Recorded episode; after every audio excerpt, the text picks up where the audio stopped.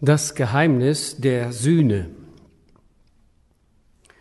Die Thematik über den Tod des Herrn und unser Heil in ihm wird fast immer theologisch-philosophisch dargestellt, ohne Bezug auf das persönliche Leben. Doch wir wollen heute der Frage nachgehen, wie funktioniert die sühnende Gnade unseres Herrn und wie erreicht sie mich? Als Grundlagentext dient uns heute ein Abschnitt aus dem neunten Kapitel des Hebräerbriefes ab Vers 24 bis zum Ende des Kapitels. Dort heißt es, denn Christus ist nicht eingegangen in das Heiligtum, das mit Händen gemacht und nur ein Abbild des wahren Heiligtums ist, sondern in den Himmel selbst, um jetzt für uns vor dem Angesicht Gottes zu erscheinen auch nicht, um sich oftmals zu opfern, wie der hohe Priester alle Jahre mit fremdem Blut in das Heiligtum geht. Sonst hätte er oft leiden müssen vom Anfang der Welt an. Nun aber am Ende der Welt ist er ein für allemal erschienen, durch sein eigenes Opfer die Sünde aufzuheben.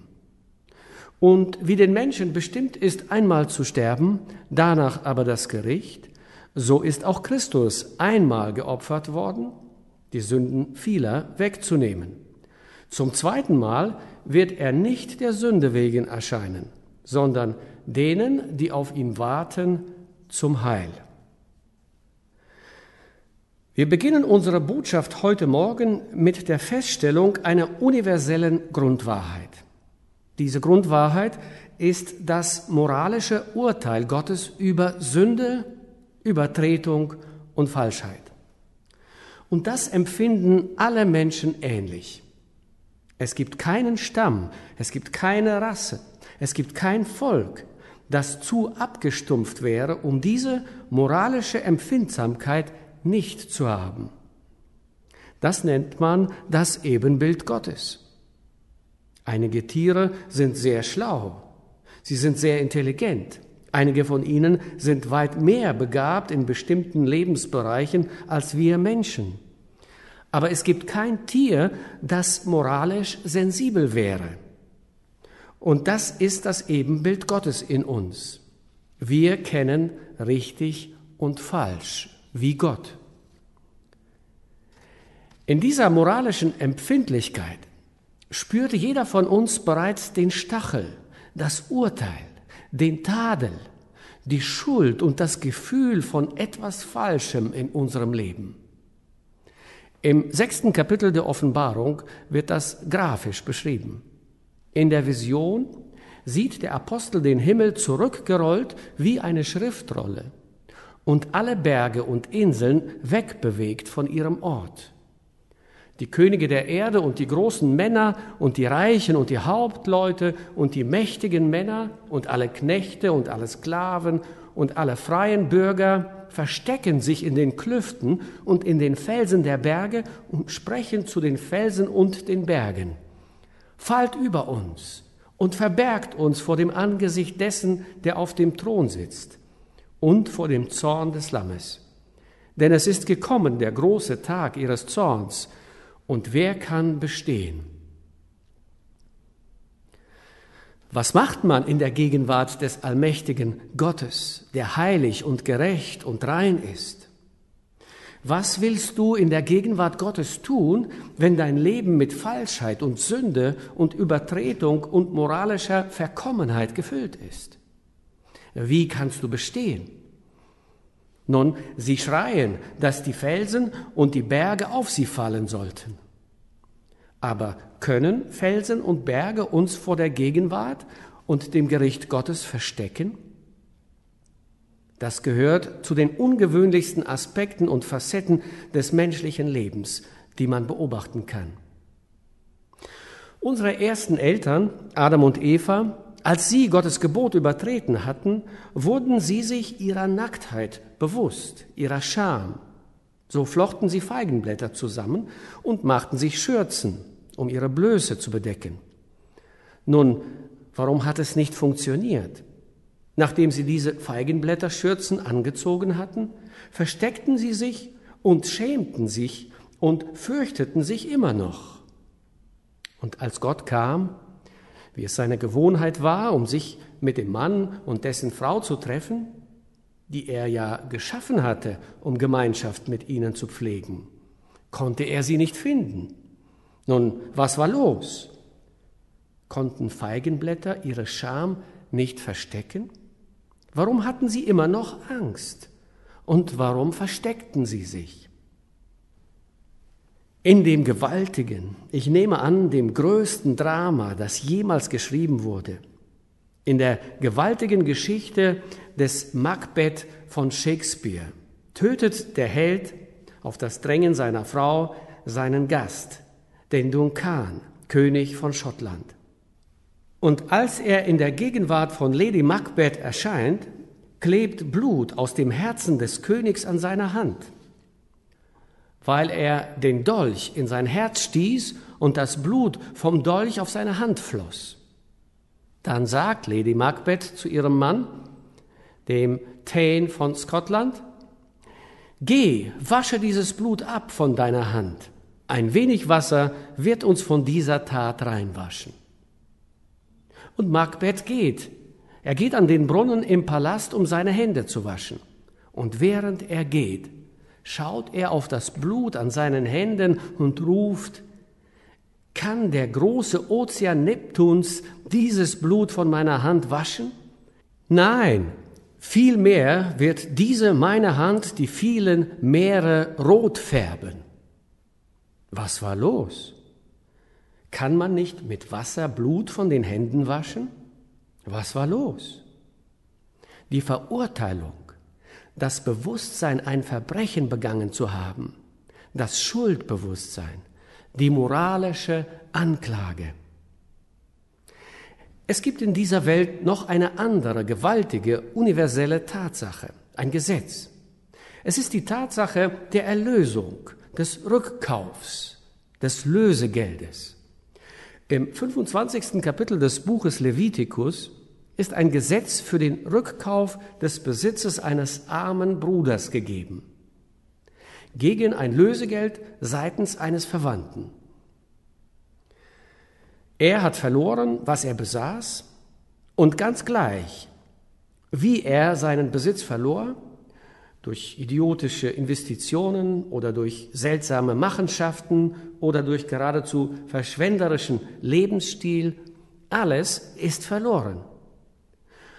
Und in dem levitischen Gesetz in Kapitel 25 ist vorgesehen, dass ein Verwandter für seinen armen Bruder zurückkauft, was dieser verloren hat. Im selben Kapitel des Buches Levitikus gibt es eine Vorkehrung für die Erlösung, für den Rückkauf des Menschen selbst. Wenn jemand für seine Schulden oder aus irgendeinem Grund, der ihn zu dieser Verzweiflungstat trieb, sich selbst verkauft hat, gibt es eine Anordnung des Gesetzes für seine Erlösung, für seinen Rückkauf durch Lösegeld. Nun, man kann dieses universelle Gesetz überall sehen. Die Möglichkeit der Erlösung, den Rückkauf, das Lösegeld, die Chance zurückzukaufen, was wir verloren haben. Sie können sich nicht vorstellen, wie erstaunt ich war, als ich dieses Wort das in Römer 5.11 mit Versöhnung übersetzt wird, in der Bibel untersucht habe. Das griechische Wort katalasso oder katalage wird mit Sühne oder mit Versöhnung übersetzt. Nicht allein das aber, sagt Paulus, sondern wir rühmen uns auch Gottes durch unseren Herrn Jesus Christus, durch den wir jetzt die Versöhnung empfangen haben. Wenn wir versöhnt sind, steht uns der Himmel offen, weil der Herr auferstanden ist und im Himmel thront und uns sicher hinaufbringen wird. Wir schauen uns eine weitere Bibelstelle dazu an. Aber das alles von Gott, der uns mit sich selber versöhnt hat durch Christus und uns das Amt gegeben, das die Versöhnung predigt. Denn Gott war in Christus und versöhnte die Welt mit sich selber und rechnete ihnen ihre Sünden nicht zu. und hat unter uns aufgerichtet das Wort von der Versöhnung. So sind wir nun Botschafter an Christi Stadt, denn Gott ermahnt durch uns. So bitten wir nun an Christi Stadt, lasst euch versöhnen mit Gott. So heißt es im zweiten Korintherbrief, Kapitel 5, die Verse 18 bis 20. Das Wort Katalasso bedeutete ursprünglich zu tauschen, zu wechseln, wie Geldwechsel, wie alles, was man tauscht, ein Austausch eben, dies für das geben. Und schließlich gebrauchte man es für Versöhnung, weil man Feindschaft gegen Freundschaft eintauschte, Wut gegen Liebe und Vergebung. Aber das ursprüngliche Wort, das hier mit Sühne oder mit Versöhnung übersetzt wird, war tauschen. Dieses für jenes. Nun, wenn es auf Christus angewandt wird, dann gibt es da tatsächlich einen Tausch. Es wird ein buchstäblicher Austausch gemacht für uns Sünder in dem Lösegeld, das im Erlösungswerk des Herrn gezahlt wurde. Nun behaupte ich, das ist ein universelles Gesetz und du lebst darin jeden Tag.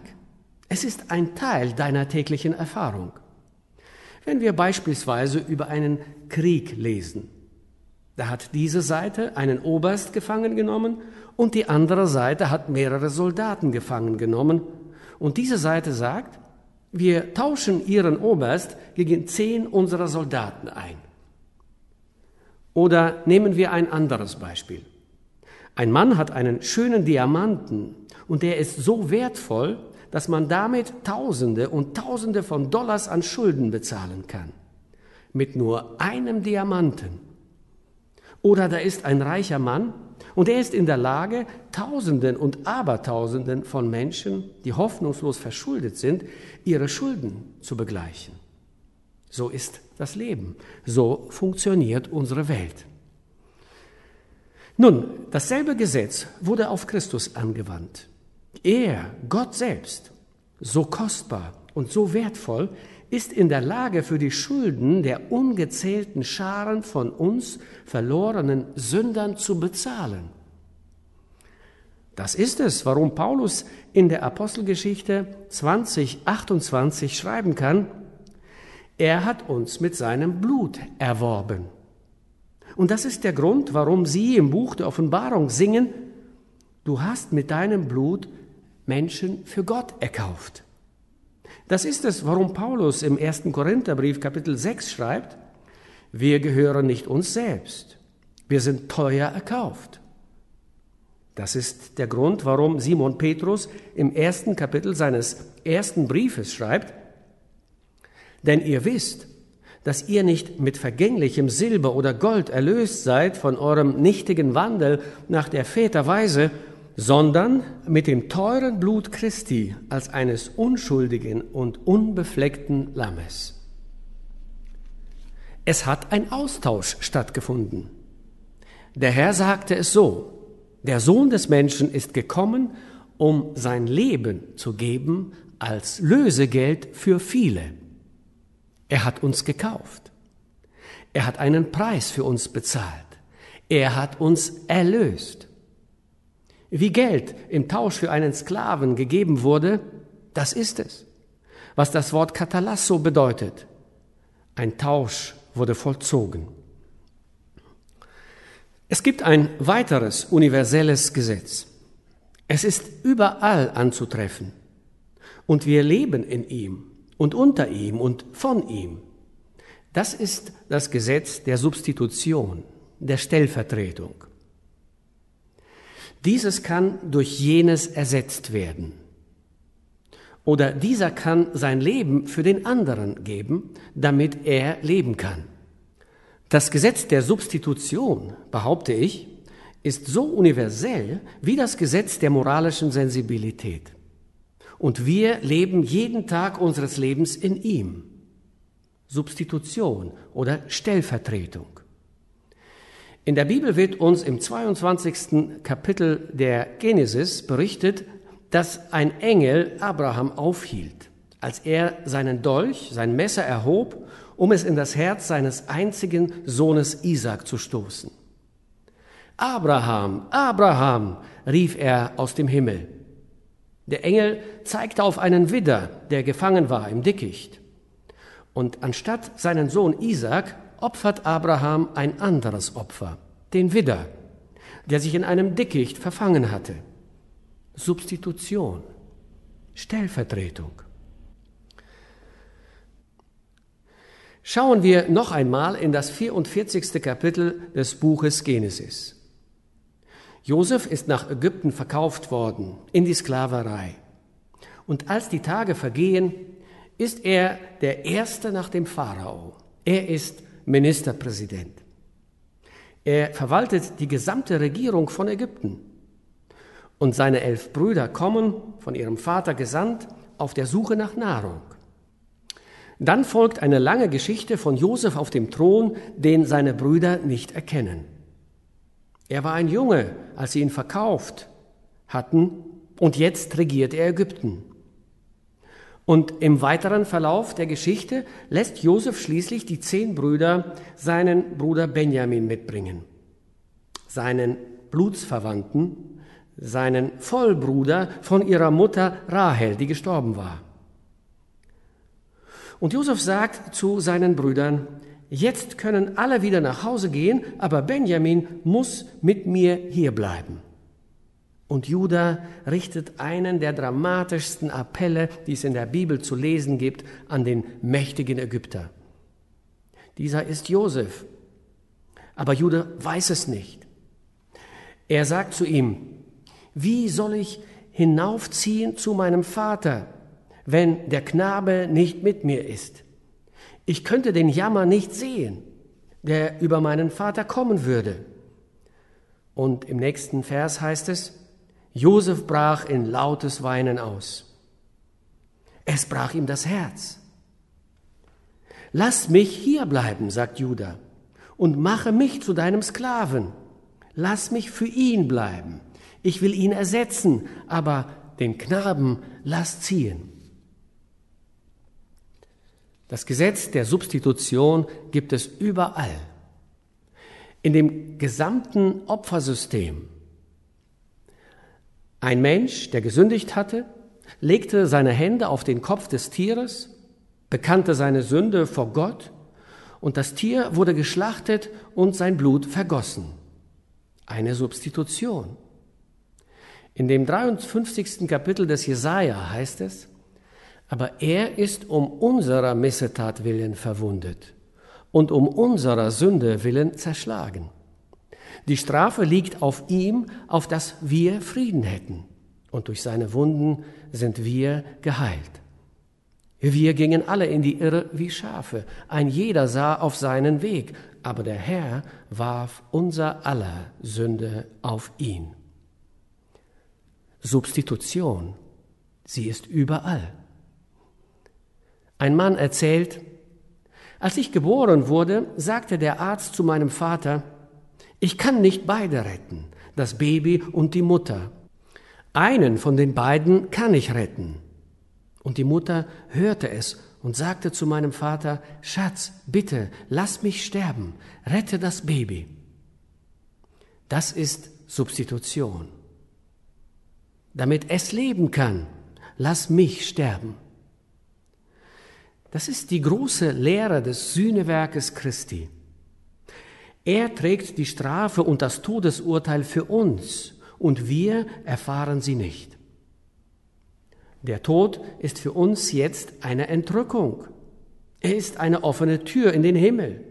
Er ist das Ablegen von all den Sorgen und Tränen und Leiden dieses Lebens und das Öffnen unserer Augen in der Herrlichkeit des Himmels.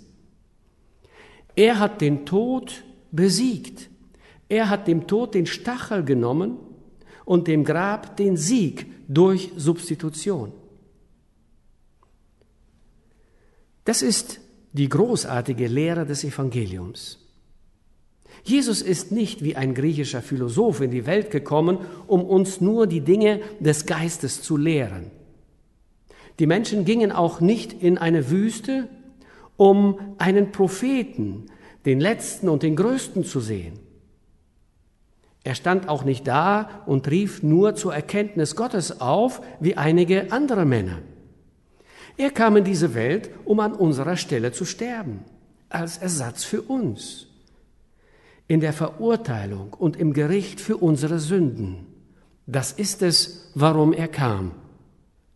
Und das ist das Kerygma. Das ist das Evangelium. Das ist die frohe, gute Nachricht, die sie in den ersten christlichen Jahrhunderten gepredigt haben. Johannes der Täufer sagte, siehe, das Lamm Gottes, das die Sünde der Welt hinwegnimmt. Der Jünger, den Jesus liebte, der an seiner Brust bei dem Abendmahl des Herrn lag, sagte, er ist die Versöhnung für unsere Sünden. Es ist das Blut, das uns rein macht von aller Sünde. Petrus stolperte häufig herum, aber hier stolpert er nicht. Er sagt, der unsere Sünden selbst hinaufgetragen hat an seinem Leibe auf das Holz. Der Apostel Paulus spricht am liebsten über die sühnende Gnade unseres Herrn. Ich lebe, doch nun nicht ich, sondern Christus lebt in mir. Denn was ich jetzt lebe im Fleisch, das lebe ich im Glauben an den Sohn Gottes, der mich geliebt hat und sich selbst für mich dahingegeben. Und was verkündigt die Apokalypse? Was sagt die Offenbarung? Ihm, der uns liebt und uns erlöst hat von unseren Sünden mit seinem Blut. Ist das nicht das Evangelium? Jesus starb für mich an meiner Stelle, damit ich für Gott lebe. Abschließend gibt es eine logische Frage. Eine Frage, die unweigerlich folgt, immer. Und sie ist ein Teil unserer eigenen menschlichen Erfahrung, unserer persönlichen Erfahrung. Wie werde ich gerettet? Wird alle Herrlichkeit mir gehören? Ich habe es geschafft? Schau mich an, ich habe es erreicht, ich habe es gekauft, ich habe es bezahlt, ich habe es verdient. Ist das das Lied, das wir singen? Ist das das Gefühl unserer Herzen? Nein. Jeder, der jemals zu Christus gekommen ist, ist immer mit diesem überfließenden und wunderbaren Lobgesang und mit dieser dankbaren Freude erfüllt. Er tat es. Erlösung ist ein Geschenk und ich nehme es einfach an. Ich erhalte es und der Ruhm und das Lob gehören ihm, der uns geliebt und sich selbst für uns hingegeben hat. Das ist christliche Anbetung. Das sind die Lieder, die wir singen. Das sind die Worte, die wir sprechen. Das sind die Lobgesänge, die ungebeten aus unseren Herzen kommen. Jesus, würdig, würdig. Der gesegnete Jesus, er tat es. Als ich zu schwach war, hatte er die Kraft, um mich aufzuheben. Als ich zu arm war, zahlte er die Schulden. Als ich verloren war, fand er mich. Unser Herr. Was für ein wunderbares, wunderbares Evangelium. Was für eine herrliche und selige Hoffnung. Unser ganzes Leben fließt als Lob und Dank zu dir. Herr, wenn du uns eine größere Kapazität gibst, um dich zu lieben, werden wir dich lieben. Wenn du uns eine größere Gabe schenkst, um deinen Lobpreis zu singen, werden wir dir singen. Wenn du uns die Kraft gibst, Herr, dir mehr zu dienen, werden wir dir dienen. Und unser Meister, wenn du uns den Glauben schenkst, die Gabe des Glaubens werden wir an dich glauben und dir vertrauen und unser Leben als Lobgesang an dich verschenken. Amen.